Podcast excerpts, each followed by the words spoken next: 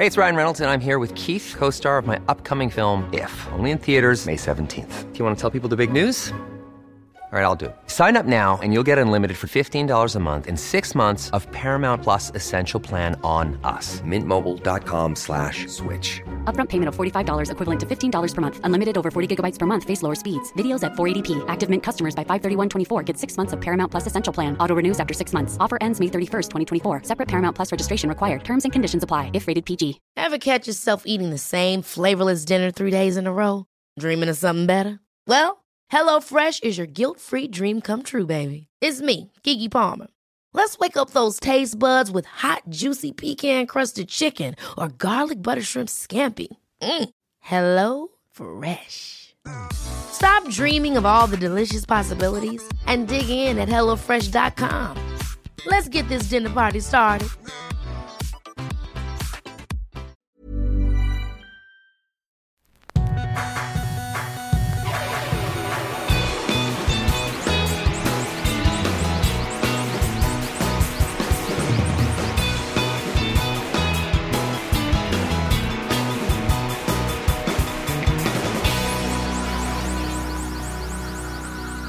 Bienvenidos a Dos Nombres Comunes, episodio 220.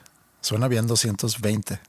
¿Es el día de los marihuanos o...? No, eso es 420. 420. 420. Es uno que no es marihuano. uno, uno que no le que no le entra la pipa.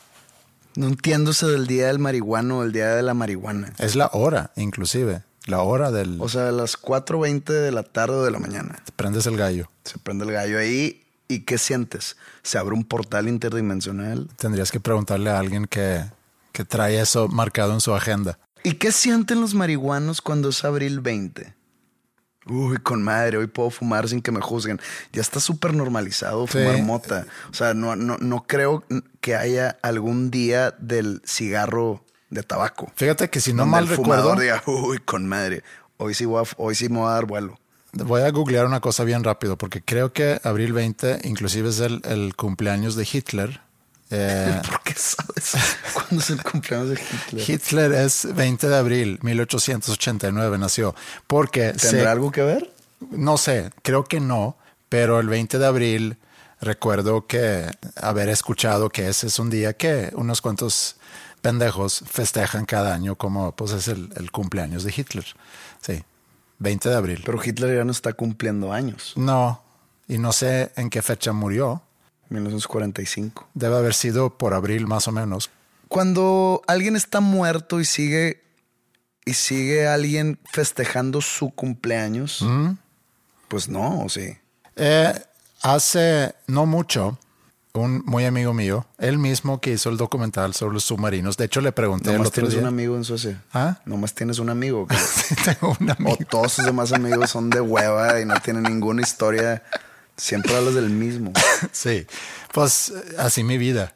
Digo, cuando voy allá, a lo mejor nada más de México y dice, tengo que encontrarme unos amigos interesantes porque estos hijos de la chingada. Sí, pero eh, ha- hablé con él, de hecho, el fin de semana, pero yo por alguna razón, yo ya no uso Facebook, pero por alguna razón era yo amigo de su papá en Facebook y su papá se murió hace Tú un- tienes la edad, ¿no? Para usar Facebook. Pues sí, seguramente. Pero eh, yo, yo era amigo de su papá en Facebook, whatever that means. Entonces me salió una noticia hace unas semanas que hoy cumpleaños, pues el papá de mi amigo. Hoy. No era hoy, eh, no, era es- ese día hace varias semanas. Y le mandé un mensaje a mi amigo, hoy se festeja a tu papá. ¿Y ya murió el papá? Sí, murió hace un par de años. ¿Y lo sigues teniendo de amigo? Pues, ah, no- Está medio mórbido eso. Sí, ¿no? pero es que seguramente no han cancelado su cuenta. No sé. No sé cómo funciona eso. ¿Qué, qué protocolo es tú siendo usuario de Facebook y se muere alguien que tienes ahí? ¿Lo borras? ¿Lo mantienes ahí para Pues es, es todo un... como un tipo de tributo? Porque si lo borras, no sé qué se sienta. Sí. Por ejemplo, tengo... Y a veces lo revisito, pero yo tengo el chat en WhatsApp con mi papá. Es diferente. Sí, yo sé que es diferente. Y es tu papá. Sí, y no, y no, y, y estaría raro como que, ok, se murió, como que delete contact, delete conversation. Al rato va a aparecer una foto de una persona random en su contacto que ya leyeron el número. El número, qué más. triste, horrible. Va a ser, sí, se va a sentir feo eso. Pero está raro. Sí, está raro. Pero entonces le mando eso a mi, a, a mi amigo y me contesta con una foto, un video. De hecho, él estaba cenando con sus dos hermanas, festejando el cumpleaños de su papá. Como que respondiendo a, a tu pregunta si la gente sigue, sí.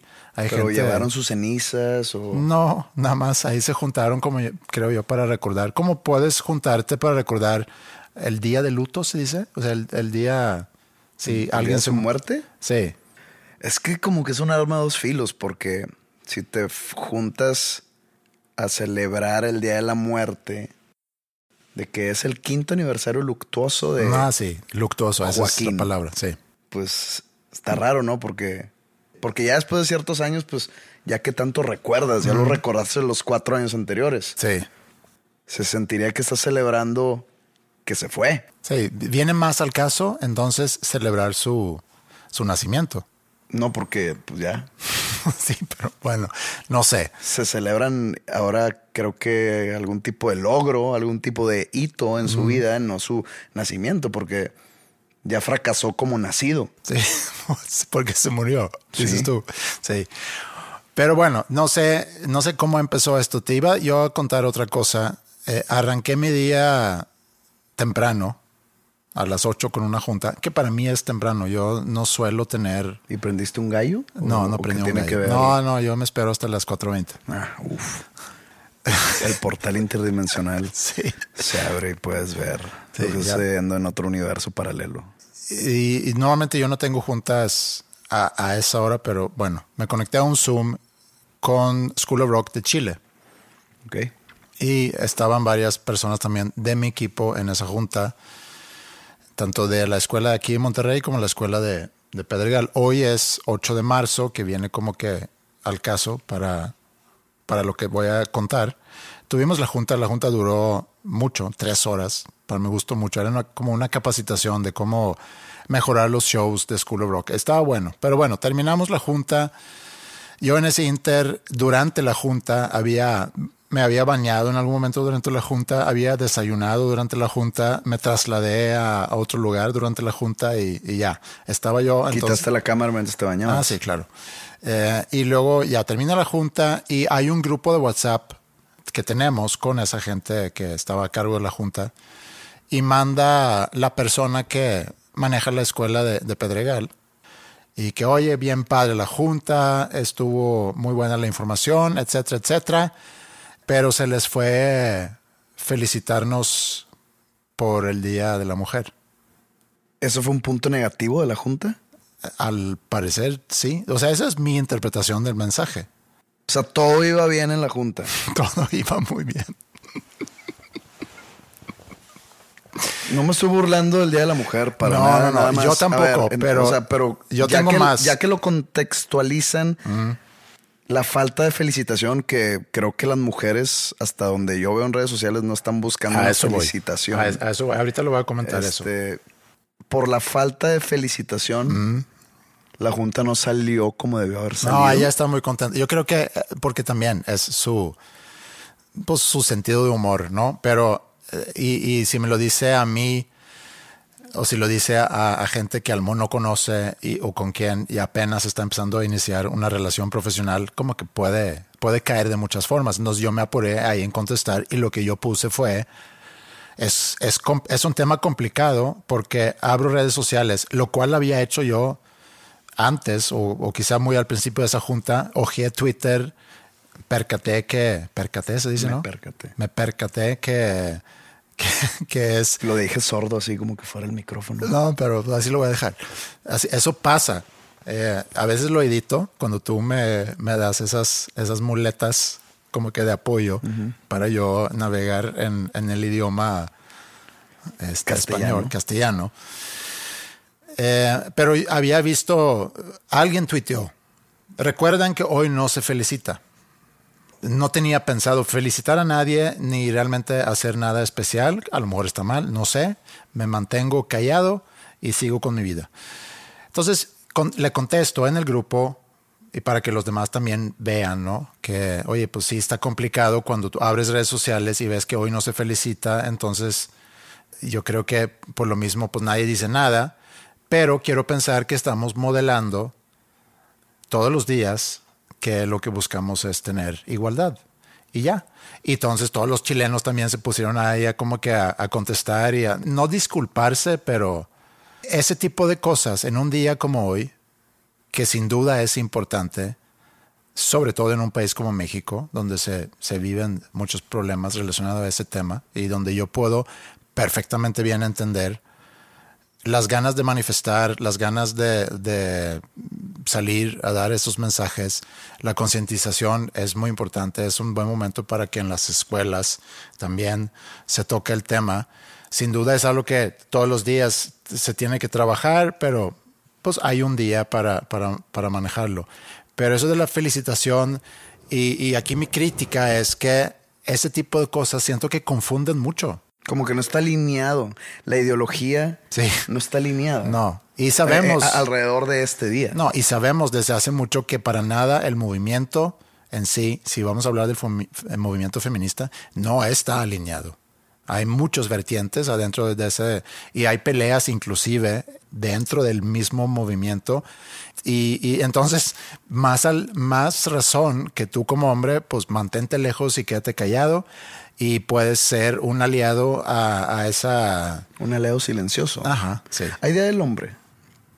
Eh, no sé, fíjate. ¿Cómo buscar? Pues, pues búscalo si quieres. No te interesa. Creo que no, no veo tanto el caso de que lo haya. Somos dos hombres aquí. Sí, ¿No te, ¿No te da curiosidad? Día del hombre. Ojalá ahí Google no me esté juzgando. Día del hombre. Ah, este cabrón se quiere. sí, te va a mandar luego, te va a filtrar. Noviembre 19. Pero el, el día del hombre, del macho, pues, Día Internacional del Hombre. sí. Que no requiere ninguna atención, más mínima atención ese día. Ah, cabrón, para mí me estoy confundiendo aquí. Ok. En Colombia, el Día del Hombre es el Día de San José, el 19 de marzo. Falta poco. O sea, soy el epítome del hombre, José. Sí, sí. Esto es en Colombia. Lo- ¿Cuándo es el Día del Hombre? ¿Por qué? 19? El Día Internacional del Hombre es el 19 de noviembre de cada año. Ok. Muy bien. Sí, pero aquí el, el tema no es si la celebración o no celebración, si la felicitación o no felicitación. No es muy famoso el Día del Hombre. No. Es que, otra vez, en un país como México, y hay muchos países mil veces peores, donde las mujeres ni siquiera tienen derecho a ir a la escuela, Es muy joven el Día del Hombre. tú sigues clavado con el Día del Hombre. Fue establecido en 1992. ¿En serio?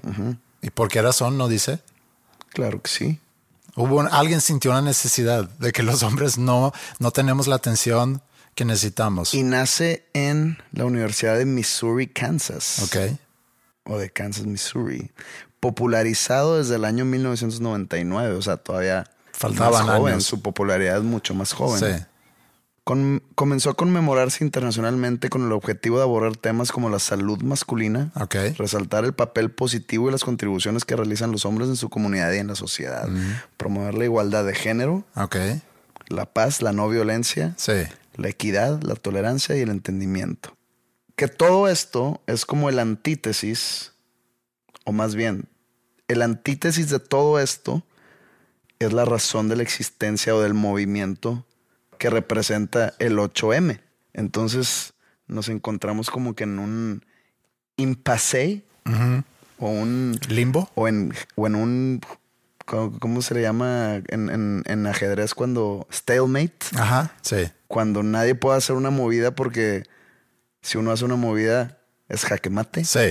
Digo, no, y no hice yo mi comentario de la Junta y los comentarios de la Junta con el afán de, de, de- de criticar, no es eso. ¿No estamos criticando? No, criticar el día, no, no es eso. ¿No sino- estamos criticando No, no, no, a lo, a lo que digo es que existe cierta confusión y lo que me llevo de los últimos años, porque siento que cada año sigue habiendo más tema.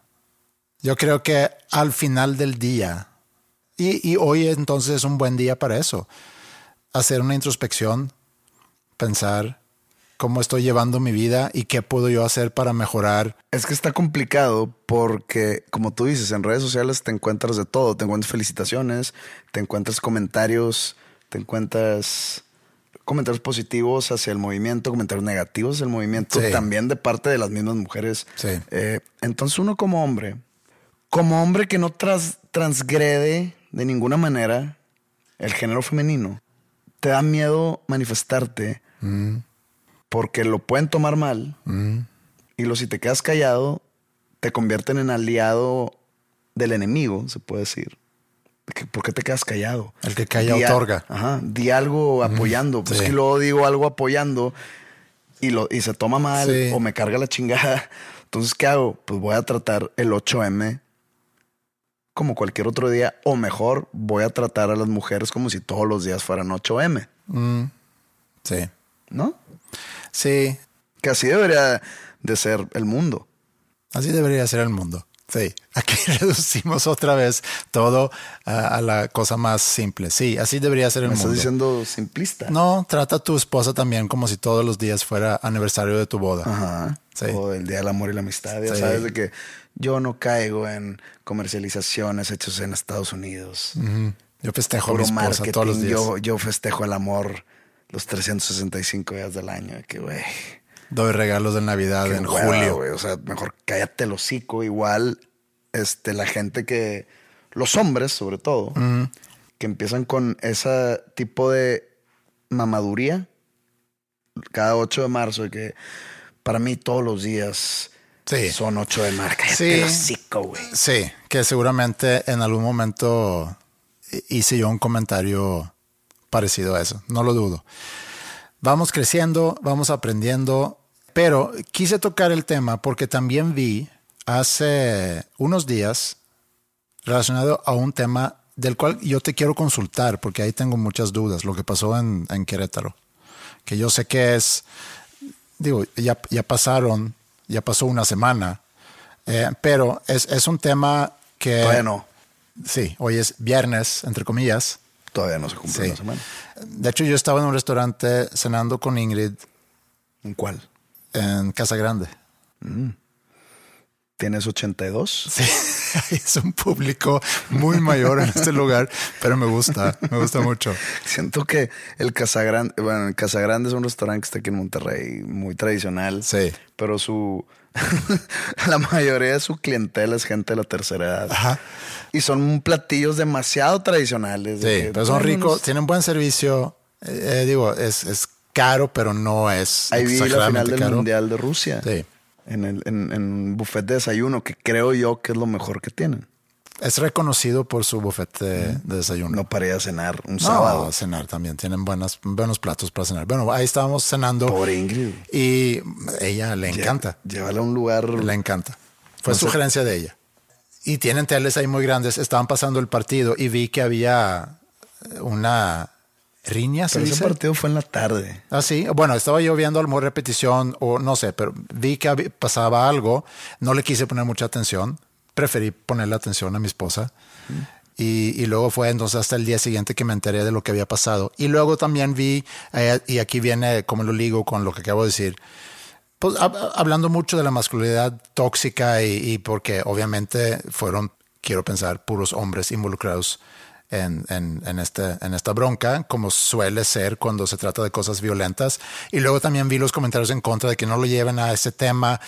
En fin, a mí eso como que no me importa. Lo que, lo que no logro entender, porque el mismo domingo, buscando información sobre el suceso, vi entrevistas con gente confirmando que había muertos, mientras los medios no confirmaban muertos, mientras el gobernador, y a hoy, estamos a, estamos a martes hoy, entonces no sé cuál es la noticia hoy. ¿Tú sabes si hay confirmación de fallecidos? No han confirmado fallecidos.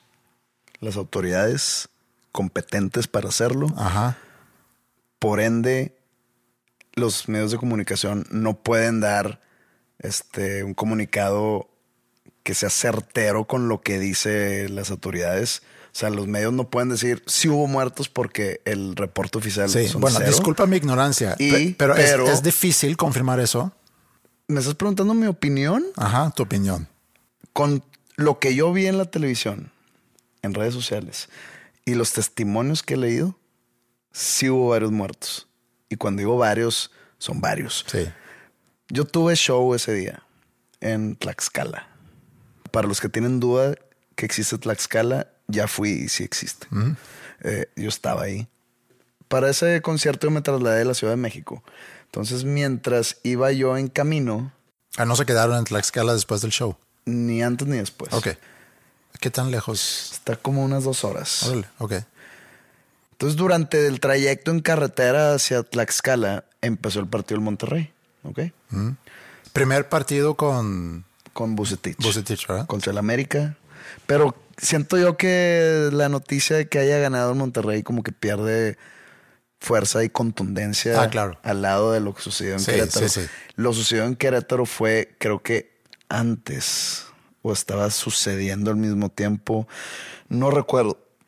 Cuando yo saco mi celular y pongo el partido del Monterrey en carretera, yo no sabía nada de lo sucedido en Querétaro. Entonces supongo que fue al mismo tiempo que el juego del Monterrey pero también se veían las imágenes. Toda la riña empieza a la mitad del segundo tiempo. Entonces, si era al mismo tiempo que el, que el juego de Monterrey, No era sé. a las 8.20 pm. A las 8.20 pm ya debería haber estado oscuro. Entonces, yo creo que fue. El juego empezó a las 5. ¿Ok? Esa es mi lógica de razonamiento. Son detalles que no importa aquí. No importa. Pero importa en mi historia. Ok. Bueno, no importa, pero Bueno, síguele. Empiezo a ver el juego del Monterrey. Llego al camerino. Mm. En el medio tiempo del juego del Monterrey, pues, estamos ahí y empiezan a pasar pues, el resumen del primer tiempo del juego. Y ponen las, las imágenes. Y digo, ay, cabrón, pues mucha gente en la cancha. Pues la gente diciendo cómo es posible, la seguridad dónde está, pero todavía no habían, todavía yo, a, a mí no me llegaron los detalles. Me subo al concierto. Todavía no acaba el juego del Monterrey. Y ya iban ganando 2-1, pero empieza el show. Termino el show, pregunto cómo quedó el juego. Ganó el Monterrey 2-1. Me dicen, pero chécate este pedo. Y me empiezo a ver las, Imágenes. las imágenes y dije, "A su pinche madre. Y me meto a redes sociales, a mi Twitter, a checar qué está pasando y veo que había tweets que pues pueden ser fake news, Mm. pero pueden tampoco no serlo. O sea que, que había hasta 30 muertos Sí, y más de eso. 100, 100 heridos. Ajá. Dije, ay, cabrón, 30 muertos. Sí, O sea, mamones. O sea, es una masacre. sí. O sea, literalmente una masacre. Y luego empiezan de que no, nomás hay dos muertos. No, que hay cinco. No, que No, sé más hay dos, no y- más hay dos muertos. Por eso, o sea, comparación Sí, sí, de, sí, con los comparación 30. de los 30. Sí. Y luego sale la autoridad a decir, no hay muertos, no hay muertos, no se han, no, no se han encontrado decesos. Y estaba escuchando un reporte ayer del gobernador de Querétaro, un señor apellidado Curi, reconfirmando que no hay muertes, pero que había una persona o un aficionado al Atlas muy, muy grave que, que pues estaba en, en el cuidados intensivos y que era lo más grave que ha sucedido, que había otra persona que perdió un ojo. Se empiezan a saltar todas las versiones por todos lados. Yo fui con mi amigo y mi amigo se murió, yo lo vi muerto. Sí. Y otro de que no, que mi hermano. Y así empezó a saltar mucha gente. Entonces yo digo, obviamente hubo muertos. Se veían cuerpos inertes, desnudos, Sí. que ya la gente le seguía pegando los cuerp- y el cuerpo tirado Sí. al recibir una patada en la cabeza Sí. no seguían sin moverse. Entonces esto, era horrible, sí. O sea, están muertos. Pues no necesariamente, pero, Vi, pero sí. vi eh, imágenes de gentes con cuchillos. Gente, vi una que, que iba, pues, un güey corriendo, como que escapando de alguien que lo estaba atacando en pleno campo y lo alcanzan. El güey de atrás lo estaba presionando con una tabla y con un clavo, güey. Sí. Con un pinche clavo. güey. Le quería pegar con el, con el clavo. O sea, todo eso se vio en la televisión. Había gente riñosa con radio. O sea, con un radio para comunicarse. Eh, había cuerpos de seguridad golpeando a otra gente con su macana. O sea, estuvo muy cabrón. Mucha gente dice que fue planeado, que exactamente al minuto 62 del segundo tiempo empezaron las riñas en diferentes puntos del estadio. Pero también, ¿no decían también que está ligado con algo que tenga que ver con, Con crimen el- organizado? Sí, que, o O sea, yo creo que fue planeado y armado. Yo creo, por lo que he leído. No, no, no estoy confirmando nada y no, no, esto no es una opinión. Que fue armado por dos personas. Es que metieron mucho que si el huachicoleo, que si el narco, que había dos cabecillas que se odiaban y que los dos, que uno es del cártel de Jalisco Nueva Generación, el otro es de los huachicoleros de Querétaro, que tenían una riña entre ellos y que ellos armaron ese pedo. Pero nada más las cabecillas, pues. Todos los demás sí son barristas. Sí. No son como que todo el cártel fue, se puso una camisa del Querétaro. Pues obviamente no. Entonces, aquí es donde entra la psicología del asunto. La psicología de, de por qué hay violencia en el deporte o por qué hay violencia en, en- en- cuando hay masas. Uno empieza y los demás por sentido de pertenencia o porque están en, en masa, Sí, agarran valentía claro. y empiezan como que a desahogar pues, toda la ira y todo lo que pueden ir, Todo lo, rep- todo lo reptil que tenemos en todo nuestro lo que ADN. pueden ir construyendo en otros contextos de la vida, se desahogan en este tipo de escenarios. Porque es muy fácil tú y yo decir, ¿cómo es posible? Es un juego de fútbol. Son unos pinches equipos que ni, ni, ni, ni saben de tu existencia. ¿Por qué pones en riesgo tu vida por ellos? Sí, Eso es muy reductivo, creo yo. sí. Es un problema mucho más allá de que si sientes pasión, entre comillas, porque eso no es pasión. Que sientes pasión por tus colores. Es pura madre. Eso viene más de, digamos, de la psique cavernícola que aún tenemos en la sociedad mexicana o en la sociedad latina. Sí, digo, existe, Existe en, todo el en- en- mundo. sí, pero porque siempre tienen consecuencias mucho más graves cuando es aquí en, en- Sí. Sudamérica. No sé. En Latinoamérica. pe- Pero lo que yo te quería preguntar es, y comentario nada más paréntesis, y creo que lo comentamos aquí hace muchos episodios. Hay un partido muy famoso, y no me acuerdo los nombres, eh, en un equipo de Croacia versus un equipo de Serbia. Pues no sé, Estrella Roja, no sé de qué país es, es. que, es que de Belgrado. Eso viene siendo Serbia.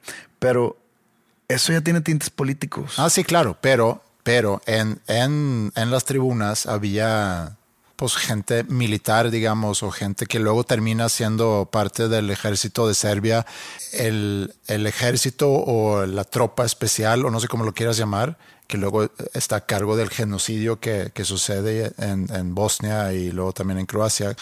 Y todo empezando en un partido de fútbol. Acá no hay. Sí, pero es que. Digo, en un contexto obviamente político y mucho más grande. y usan un escenario como el fútbol Ajá. para llevar a cabo ese ataque. Sí. Pero acá no hay un contexto político, hay un no, hay otro contexto. Hay otro contexto donde acarrean gente, gente ajena al crimen organizado. Y cuando digo crimen organizado me refiero al narcotráfico, me refiero al, al huachicoleo, Sí. porque mucha gente nomás cuando sí dicen crimen organizado luego, luego van y, y dicen, ah, el narcotráfico. No, hay Sí. banda de secuestradores, banda de huachicoleros, Sí, que, son para los que a lo mejor no viven aquí en México. El- y no- el- le- lo- los factureros están en crimen organizado. Sí, los, pero no sé, no sé si así se dice en toda Latinoamérica, pero son los, ¿cómo se dice? Huachicoleos. Son los que se roban gasoli- gasolina, gasolina, o sí. gas natural. Sí. ¿Gas natural también? Ok. Bueno, pero... a lo- Gas, gas LP. O gas natural. Gas natural es como la marca. Sí. Pero, este, Eh, pero lo que te iba a preguntar, lo que te iba a decir, porque ahorita dijiste que el gobernador o las autoridades salen diciendo no hay muertos. ¿Qué le conviene al gobierno decir eso? O sea, le conviene al gobierno, le conviene a la federación que no haya muertos. Ahorita llegó eso. Y también hay gente diciendo es que mi amigo se murió o el que venía conmigo también se murió y había varios testimonios así. Entiendo la razón de que el gobierno o que la federación diga que no hubo muertos. No entiendo la razón de alguien que está siendo entrevistado por la tele, al menos de que alguna otra organización que quiere darle en la contra al gobierno y la federación lo pone ahí y que, y que le hayan dicho, tú di que hubo muertos. Pero vi a varias personas entrevistadas, entre ellas una mujer como que deshecha porque había perdido a alguien. Las consecuencias para el fútbol mexicano, porque vamos a recordar lo que pasó en el, en el partido entre Juventus y Liverpool, no me acuerdo si era 85, 86, en el estadio de Hazel, en, en Bélgica es, ¿no? No sé Jugaron- de qué hablas. Ah, ¿no te acuerdas de eso? Jugaron la final de la aquel Champions League. En el 86 yo tenía cinco años. Sí, bueno. Hubo No una... estaba- todavía no tenía Twitter. Ok. no me acuerdo cuánta gente murió ahí, pero mucha gente. Y suspendieron a Inglaterra, a todos los clubes ingleses por cinco años, y a Liverpool por diez años ¿De la Champions? de, de juego, en, de jugar en. Europa, sí. Ok. Entonces, ahorita también leí mucho sobre el, el que está en riesgo la participación de México en Qatar. Está en riesgo. No está en riesgo. Bueno, pero pudiera estar en riesgo. eh, ah, ¿Termina? No, no, no. Entonces, eh, no está en riesgo ni la participación de México en Qatar, ni el próximo mundial que, México Ah. sea anfitrión. Tampoco Sí. está en riesgo. Ahorita llegamos a eso, porque las sanciones, tanto de la federación hacia el Querétaro y las sanciones tanto de CONCACAF como de FIFA hacia el fútbol mexicano hacia la federación. Bueno, creo que en de FIFA y de CONCACAF hubo cero sanción, hubo nomás condenamos los actos. Las sanciones de la federación hacia el Querétaro estuvieron bien guangas. sí, que, que Eh, Ahí te va, salieron hoy, Ok. hoy, la- hoy a media mañana o en el mediodía. Las dijeron, deja a ver si me acuerdo bien. Mm. El Querétaro paga una multa económica de un millón y medio de pesos, no de dólares. Cuando dijeron un millón y medio, yo estaba esperando de dólares, Mm. de pesos. ¿A quién? ¿A la federación? A la federación. Sanción deportiva, perder ese partido 3-0. O sea, el Atlas ganó 3-0. Esa es la sanción deportiva, güey. ¿Ok? Sanciona a la, a la afición o a la gente de Querétaro, para decirlo así, porque cuando hablas de la barra no representa a la afición. El Querétaro va a jugar un año entero sin gente. Ok. No estoy seguro si pueden usar ese estadio. No me acuerdo, no, no, no, no, no recuerdo lo leído, pero todo un año sin, sin a puerta cerrada, los juegos de local. Regresó el COVID. Regresó un, un tipo de COVID. Mm.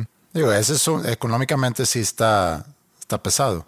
Sí, pero no es dinero que sale de las arcas, es dinero que no entra. Sí, digo que a final de cuentas es casi lo mismo.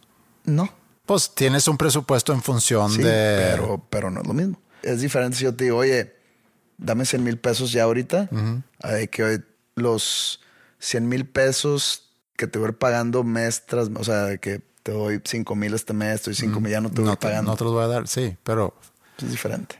pues me quedo sin lo mismo. Tú eres de esos de pagar en abonos chiquitos. Total, eh, la barra no puede entrar a los Juegos de Querétaro ya que se reactive la gente por tres años. Ok.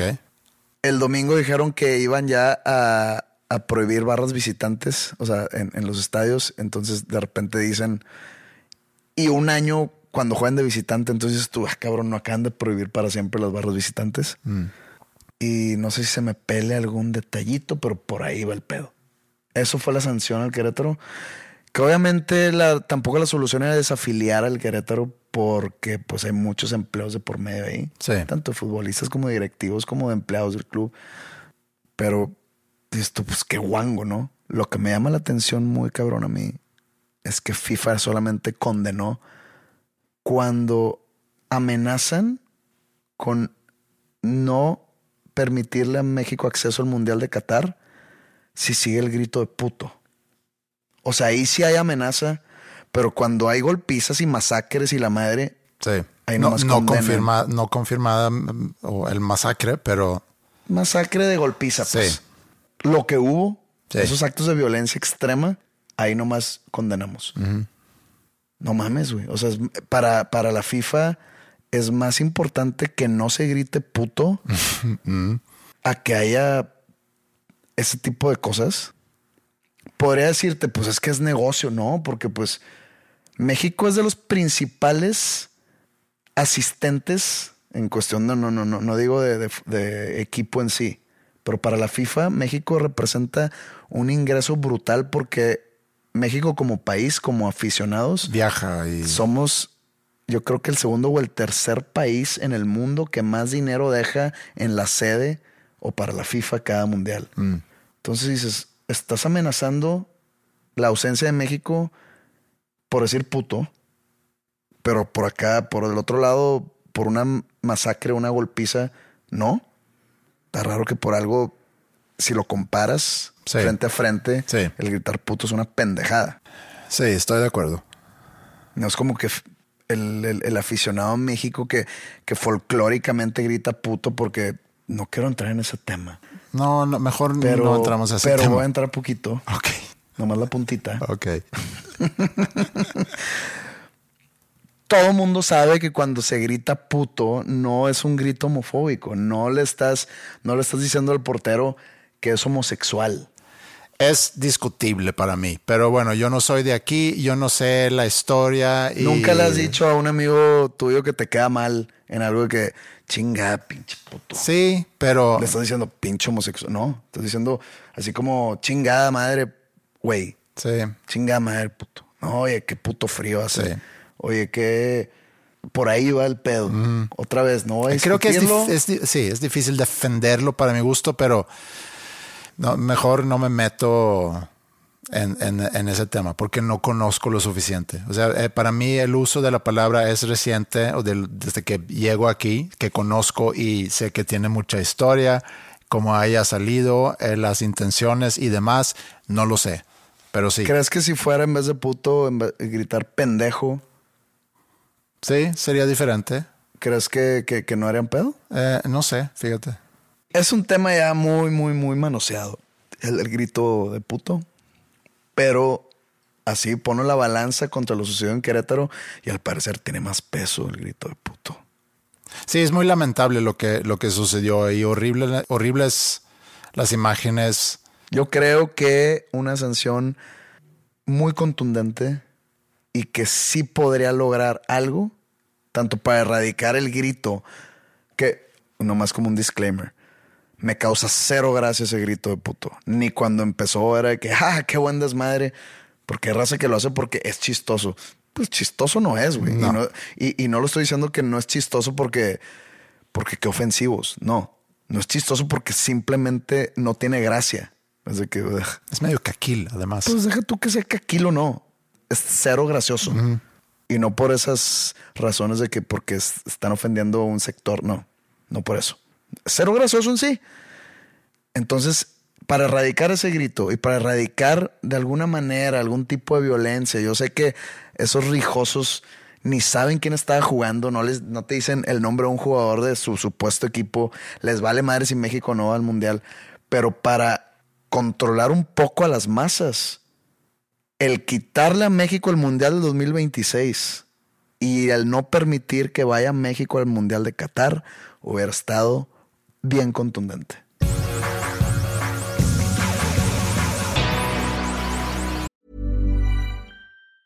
Planning for your next trip? Elevate your travel style with Quince. Quince has all the jet setting essentials you'll want for your next getaway, like European linen, premium luggage options, buttery soft Italian leather bags, and so much more. And it's all priced at 50 to 80% less than similar brands. Plus, Quince only works with factories that use safe and ethical manufacturing practices. Pack your bags with high-quality essentials you'll be wearing for vacations to come with Quince. Go to quince.com slash trip for free shipping and 365-day returns.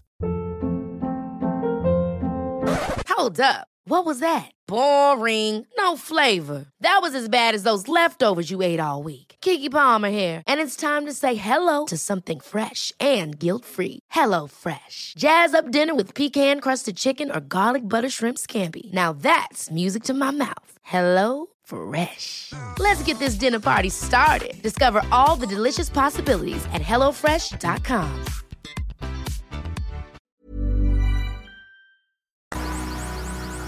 Me mandaste algo en la semana que, perdón, no le puse mucha atención. Creo que a lo mejor me llegó en algún momento donde estaba yo ocupado haciendo otra cosa. Tenía la intención de buscar la información porque algo había visto. Entonces mejor cuéntame tú. Era algo entre Residente, que vi que por cierto toca en, en Vive Latino en la edición este año. Yo no estaba muy enterado de lo que había sucedido hace unos meses entre Residente. No sé si siga siendo integrante de Calle 13. No sé, es, digo, René algo. René se llama. Se me ha olvidado su nombre. Sí, pero no me sé cómo se apellida, pero sí. Este, Nombre artístico como- residente, ¿no? Es como, sí, es como un rapero puertorriqueño. Bueno, no es como, es un rapero puer- puertorriqueño. Sí. Yo tuve el placer de conocerlo en un momento de mi carrera. Me cayó bien los cinco segundos que coincidimos y que nos dijimos algo. Cinco segundos es... No es nada, es como si no hubiera sucedido, pero ya había contado esa historia aquí. ¿Así? La vez del artista promesa que me decía, prometo ser buen artista. No, no, No, te conté esa historia. no. En unos premios MTV que Calle 13 gana un premio que se, que se llama Artista Promesa. Mm. Y lo conté, sí lo conté porque dije, nunca se me va a olvidar esto y probablemente él, uno, no sepa quién soy, dos, ni se acuerda del suceso. Pero pues nosotros como Panda habíamos ganado unos premios, entonces íbamos entrando. Fue cuando, ah, no lo dije aquí, lo dije con Roberto en Creativo, que iba entrando a, a la, a donde es la rueda de prensa posterior a ganar los premios o, a- o cuando ganas unos premios te iban ahí. Sí. Entonces nos íbamos entrando y seguíamos de, de agarrar el micrófono y él iba saliendo y él, él ganó Artista Promesa. Entonces me saluda y me dice, gané Artista Promesa y dice, prometo ser buen artista. Ya, ok. Y me cayó bien, se me Sí. hizo chistoso su comentario y ya, y no, no sé por qué, como que se me grabó muy cabrón. No tengo el gusto de tener una relación amistosa ni artística ni profesional con él. No, nunca hemos vuelto a coincidir de ninguna manera. No soy, o sea, no escucho su música. No sé cuántos álbums tenga. No sé cuántos álbums hizo Calle 13. No es, digamos, no es mi música predilecta para escuchar, pero he escuchado algunas canciones y sí está muy cabrón en cuestión de, de su rapeo y sus rimas y sus Sí. letras, sí están, sí están chingonas. Nunca me, nunca me he indagado, nunca me he echado un clavado así profundo a su, a su trabajo. Supongo que él tampoco escucha el, el- el tipo de música que yo hago. Supongo que él ni sabe quién soy, pero bueno. Nunca sabes. Al año pasado, cuando anunciaron unos X, no me acuerdo bien qué pedo. Eh, J Balvin, Tu compañero de disco mi compañero de disco. de Metallica. Ah, sí, ajá. Creo que cuando, ya, ya me acordé. Cuando anunciaron los Gram, los Latin Grammys, las nominaciones, este güey se queja que no lo nominaron. Ah, sí, me acuerdo de eso. que vamos a hacer un boicot nosotros los reggaetoneros, que no sé qué, que ellos no necesitan más que nosotros a ellos y que nadie vaya y que la chingada. Y eso es el, eso se cuenta que eso era su boicot. No hay que ir a los Grammys porque no respetan el género que les da de comer o madres así. Entonces, René le contesta directamente a este cabrón. El año pasado que te nominaron a 800 Grammys, ahí estabas mame y mame, ¿verdad? Pero fuiste y ganaste uno de 800 y ahora te estás quejando porque no te nominan. Me hubiera gustado ver que el año pasado, que tenías no sé cuántas nominaciones, no hubiera sido. Ahí te respeto tu boicot. Pero como ahora no te nominan y empiezas con este mame, pues pinche pendejo. Y lo empieza a pendejear muy a su manera, muy, muy irreverente. Pero eso todo es a la cámara, ¿no? Porque sí me acuerdo que vi el video. Y compara la música de J Balvin como un carrito de hot dogs. O sí, como, como un restaurante. O sea, dice, a todo mundo le gusta un hot dog. Pero cuando realmente quieres una comida gourmet, pues va a un restaurante de cuatro estrellas Michelin o cinco, no sé cómo se mide. un Creo que tres es el máximo que puedes tener. Una disculpa por mi ignorancia gastronómica. Entonces, pues él diciendo que su música es un restaurante de tres estrellas Michelin, si es que tres es lo máximo. O sea, que es comida gourmet, música gourmet.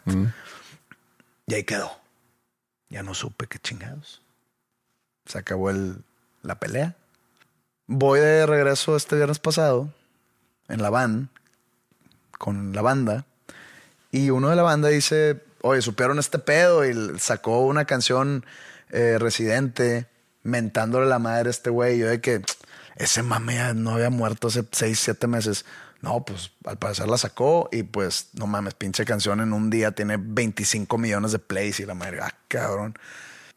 Me dije, ah, pues a la- ahor- ahorita llego a, a- a mi cuarto de hotel y pues tengo ganas de ir al baño. Y pues qué mejor momento para investigar algo que sentado en el trono, ¿no? Entonces empiezo a investigar y es una canción de casi 10 minutos.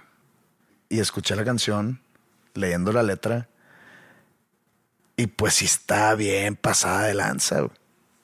La canción no sé ni cómo se llama, creo que mm, batallé en encontrar el nombre porque es como un rap que hizo con un DJ argentino, que no recuerdo su nombre, pero como que la- el nombre de la canción no lo encontré. Pero sí se le va de baño duro por 10 minutos. y aparte, pues el güey se guarda cero golpes.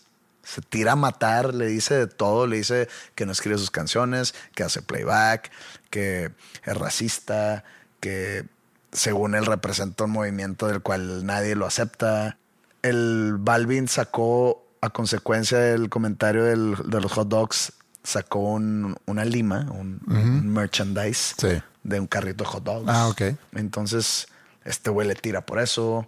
Y él, ah, hay una frase muy, muy, muy buena que, que, que resonó eh, en mí, que dice, no es lo mismo ser artista a ser famoso. O sea, le está diciendo, tú eres famosito influencer, no eres artista, porque tú no escribes, porque tú ni cantas, porque tú ni rapeas, porque tú la madre.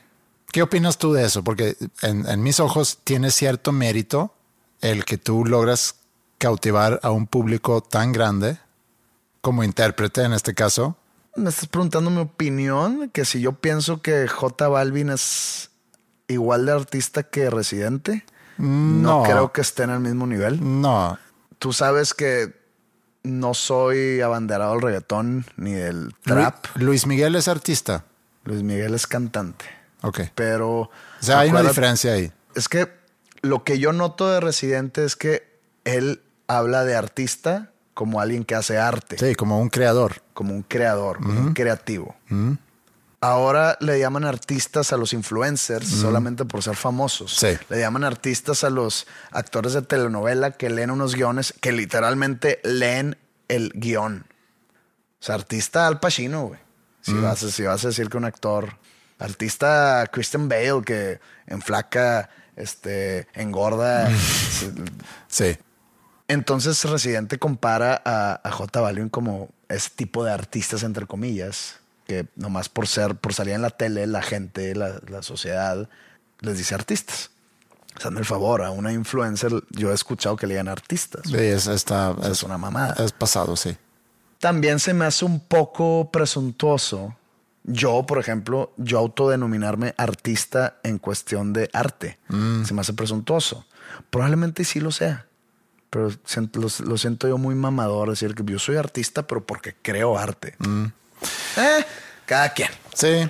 Entonces, Es como lo- el filósofo diciendo que es filósofo, según no, tú. no, es que a lo que yo estoy en contra es diciendo que alguien se dedica a ser filósofo. Que se presentó, hola, ¿qué tal? Este José Madero, filósofo. Sí.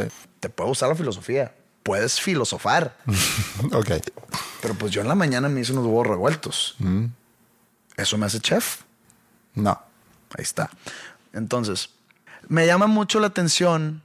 Bueno, antes para de decirte lo que me llama la atención, yo por lo que leí en la letra, veo que residente a él, sí, él sí se autodenomina un artista.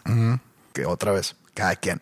Sí lo es, Sí. pero cuando ya te es como alguien, si alguien se autodenomina sarcástico, irónico, es de que, güey, has de ser el vato más aburrido. Pero él pudiera, con más tablas, auto nombrarse artista. Sí, sí, y más si se está comparando con alguien Sí, como tú, J tú Balvin, que- también, tú también lo puedes hacer. bueno, me causa problema el sí, autodenominarme artista. entiendo eso. Y eso fue lo que a mí me hizo ruido.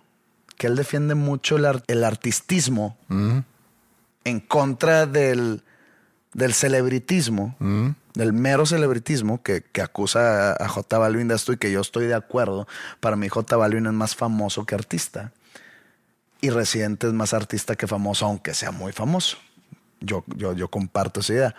Pero la autodenominación es el problema. Entonces digo yo, ah, cabrón, le estás diciendo a J Balvin que nomás te importa vender y comercializar, que es lo único, el dinero es lo único que te importa.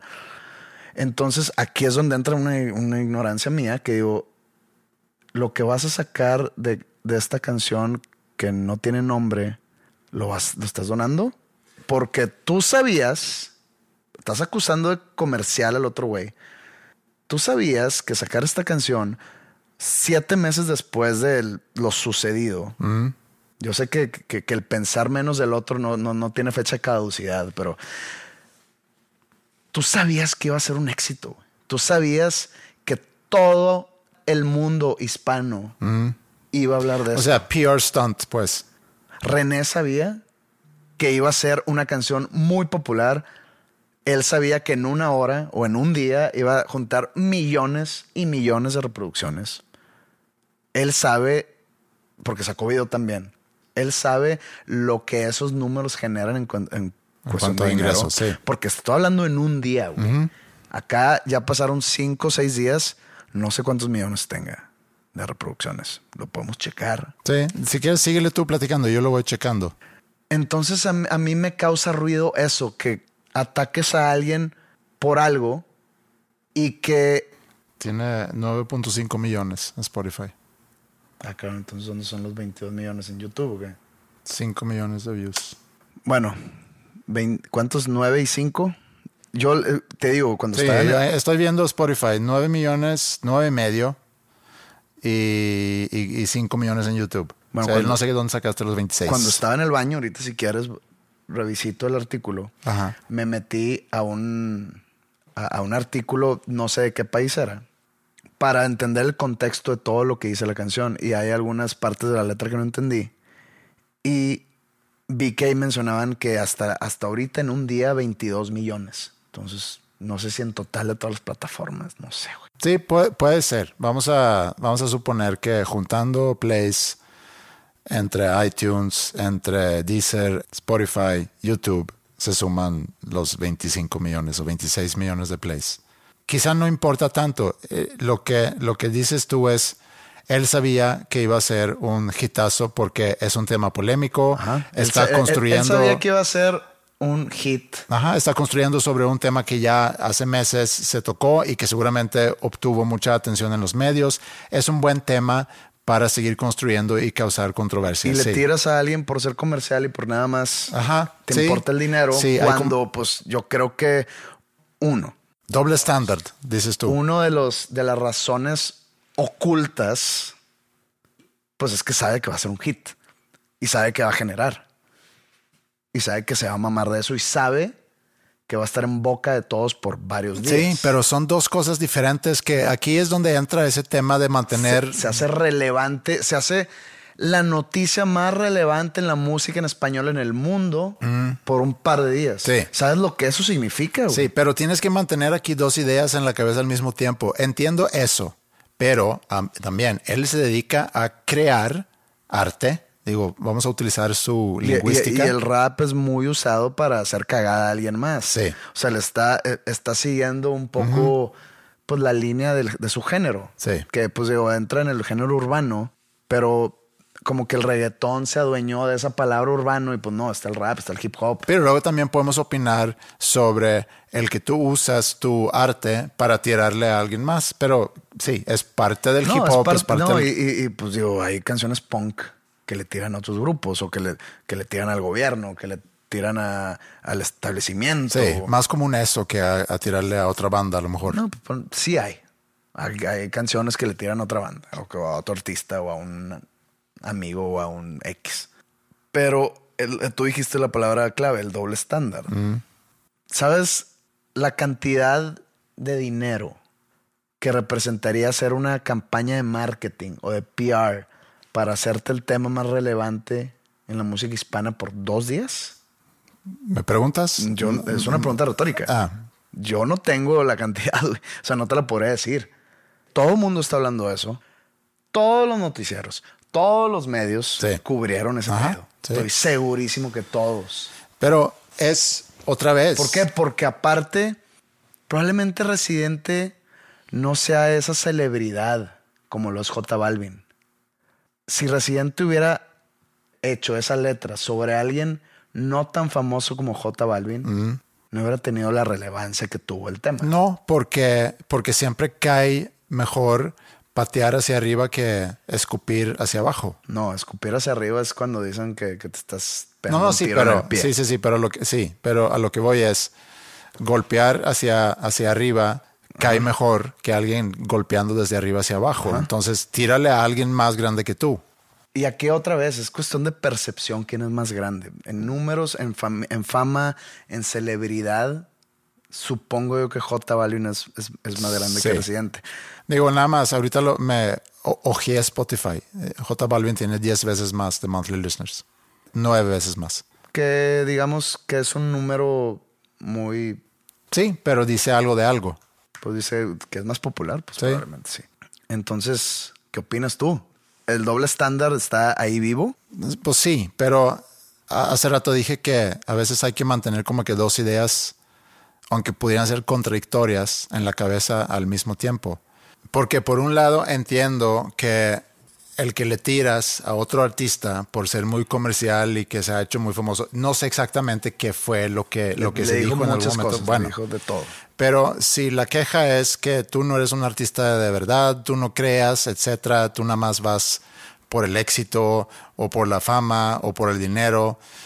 Y, y yo creo que no, no contradice el que él luego haga su arte y que tenga un éxito comercial de eso. Porque sacar una canción de 11 minutos no es buscando el éxito comercial. Si lo No, quieres no, ver, No, no, no, a ver. La consecuencia de sacar esa canción, Sí. él lo tenía Sí, totalmente así, visionado. pero así lo puedes decir de todo. pensado. Lo puedes, o sea, porque la otra es Todo mundo está buscando un éxito, una popularidad. Mm. sí, Y como te dedicas a esto, estás buscando vivir de Sí. esto, pues estás buscando dinero. puedes decir que es algo cínico hacer tema del tema por, por las consecuencias, pero es un poco cuando se queja o cuando se levanta la voz que hay organizaciones de ayuda que generan ganancias. Pero espérame tantito. Sí, ya sé. Pero hablaste mucho en este episodio. Me das algo de cancha ahorita ya que estamos casi terminando. Ya no voy a hablar. Bien. Eh, bienvenidos al, al episodio 220 A- al monólogo. con Andreas Ostberg. Yo no entiendo cuándo se queja de que hay empresas que buscan hacer el bien y que además generan ganancia. E- Es un poco lo mismo. Él puede estarse quejando de lo que él quiera, sacar una canción de 11 minutos. No sé si es cínico, no sé si habla peor de él. Yo creo que el estar lavando trapos sucios en, el pu- en público, lo cual está haciendo, pues no está tan padre, pero entiendo que Es que eso viene de tu espíritu pacifista. Uno que es más conflictivo, como que agradece este tipo de cosas. te quedaste callado 30 segundos. Eh, ya, No, no, no, Termina síguele. episodio. No, síguele, síguele. termínalo. Eso es nada más lo que quiero decir, que creo que una cosa no mata la- a la otra. Eh, entiendo que todo es un juego, todo es un, es, es ¿Tú un crees que si se topan, se abrazan, se saludan? Capaz que sí, fíjate. ¿Sí? Capaz que sí. Digo, tampoco creo que si se topan va a haber madrazos. No, ¿Cuál es la probabilidad, según tú? los dos ganan de todo esto. Por supuesto. ¿Cuál es la probabilidad, según tú? Porque supongo yo que ahí viene la contestación del otro güey. Mm, Sí. Que haya sido planeado de alguna manera. Así Pues, que yo voy a tirar, vamos a aprovechar el cagadero que se hizo para yo hacer. Ahora, suponiendo que no. que no Cosas, así, planeado. cosas así suceden. Por supuesto. Suponiendo que no fue planeado. Yo no sé cuál sea la destreza o la velocidad de Residente para hacer una canción que contiene 534 rimas y que dura 11 minutos. O sea, no sé cuándo se tardó Mm, pues un en escribirlo. No, dudo que haya sido de que, pues en una sentada, güey, me, me desesperaba el camión. Dudo que haya sido así.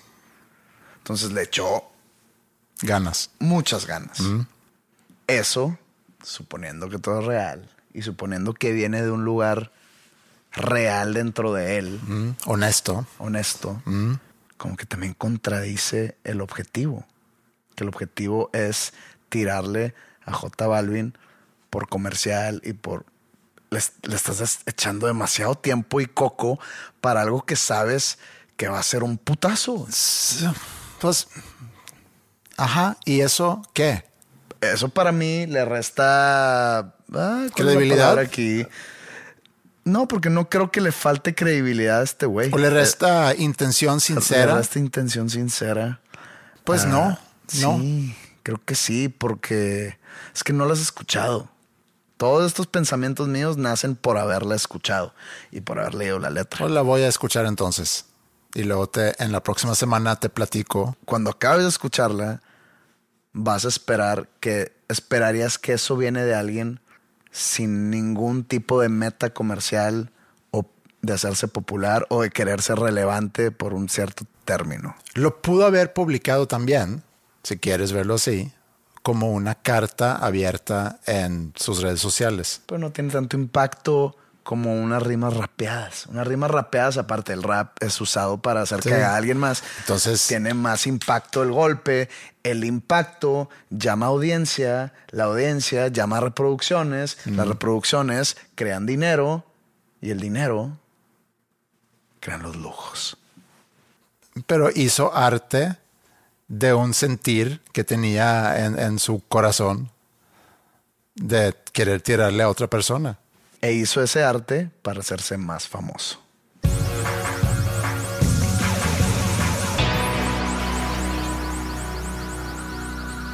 Bueno, nada más antes de, de irnos, un par de cosas. ¿Cómo vamos con.? Digo, eh, porque me gustó la, la idea de la semana pasada. A lo mejor no va a haber noticias cada semana, pero sobre esta aventura del, Del Eurovision, de la Eurovision.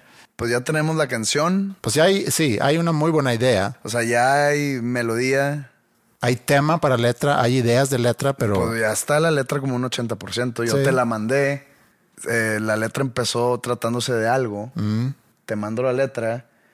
Me cambiaste unas ciertas líneas muy, muy, muy puntuales para cambiarle el sentido. el sentido y el giro a la canción. Ajá. Y me gusta. Y como, si- como dije en el episodio anterior, esto va a ser un trabajo en equipo. Ok, muy bien. Me gusta incluso más el tema Que no tenemos que hablar de tema. No, estaba. eh, la letra, como la empecé yo, el tema era un poco más abstracto. O sea, te dije de lo que se trataba, Sí. pero ahora se hizo más concreto el tema. Aunque para llegar a ese tema, para entenderlo, necesitas como que Hay que pulir. interpretarlo de una manera muy especial para llegar a ese Sí. punto. Pero este, ahí va. Ahí va. Ahí Está va. todavía en. Estamos llegando al objetivo número uno, que era tener la maqueta. que es la maqueta? Acordes, melodía y letra. Ajá. Sí. Y ya, ya estamos O casi. sea, ahí. la estructura todavía no la tenemos. Y es un buen avance en una semana. Es un muy buen avance. No sé si, si, si dijimos que una de las reglas era que la canción no puede durar más de tres minutos. Sí, sí, lo, sí se mencionó en el episodio pasado. Eso va a estar muy complicado, pero lo tenemos que lograr. Te mandé ayer, de hecho, la lista, porque encontré un playlist en Spotify con eh, las 28 canciones que llegaron a la eliminación, que ese es como que el primer paso. Mandas la canción y luego escogen 28. Te mandé la lista con las 28 canciones y ya hace pocos días se seleccionan de ahí las 12 canciones que se van a presentar en la final, que es ahorita el 12 de marzo, se me hace que es. Y pues, no sé si tuviste oportunidad de escuchar algo de las Escuché canciones. algunas. Sí, hay algunas que son buenas, hay otras que... No pero, tanto. pero lo que no te dije ayer y lo que te voy a decir ahorita es que lo que llevamos hasta ahorita está ahí. O sea, está ahí entre, entre esas... Eso es nuestra opinión. Sí, así lo siento yo. Bueno, Pero- vamos a ver qué, qué sucede.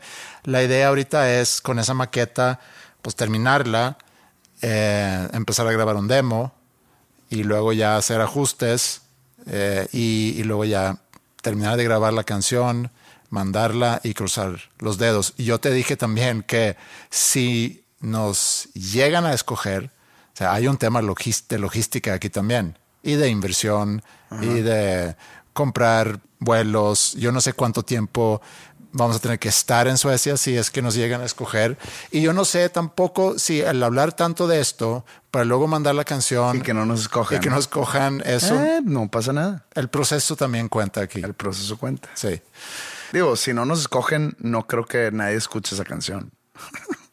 Yo creo que sí. No, porque esa melodía que es mía, Ah, la puedes usar. Probablemente para- la vaya a usar en otra canción. Sí, está bien. Eh, eso era una cosa. Y la otra, nos piden de repente que lo hagamos y, y hoy lo voy a hacer. Nos piden de repente que recomendemos música. Tú me mandaste una recomendación que de hecho la canción o el primer sencillo creo que es, me salió en mi release radar creo que el viernes pasado. Eh, me recomendaste el disco de Band of Horses. Things are great. Yes. O las cosas van de bomba. ¿O cómo se dice? van maravillosas. Van, van maravillosas. Muy buen disco. eh, obviamente disponible en todas las plataformas.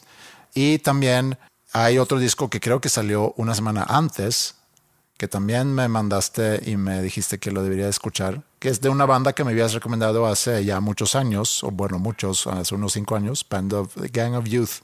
Bang of Youths. Youths, difícil Youths. decir. Sí. Youths. Pandilla de jóvenes. Pandilla de jóvenes. El disco se llama Angel in Real Time.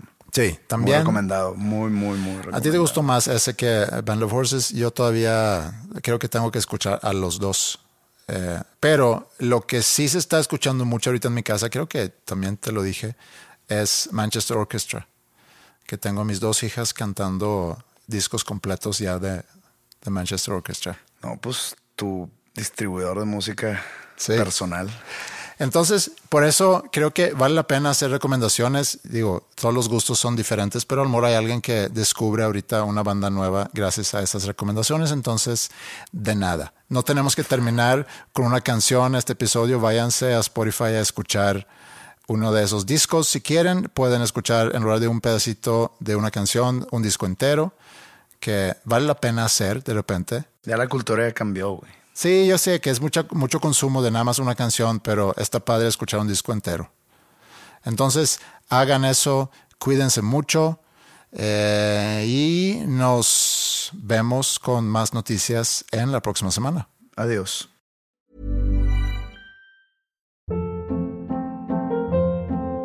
Hold up. What was that? Boring. No flavor. That was as bad as those leftovers you ate all week. Kiki Palmer here, and it's time to say hello to something fresh and guilt-free. Hello Fresh. Jazz up dinner with pecan-crusted chicken or garlic butter shrimp scampi. Now that's music to my mouth. Hello Fresh. Let's get this dinner party started. Discover all the delicious possibilities at hellofresh.com.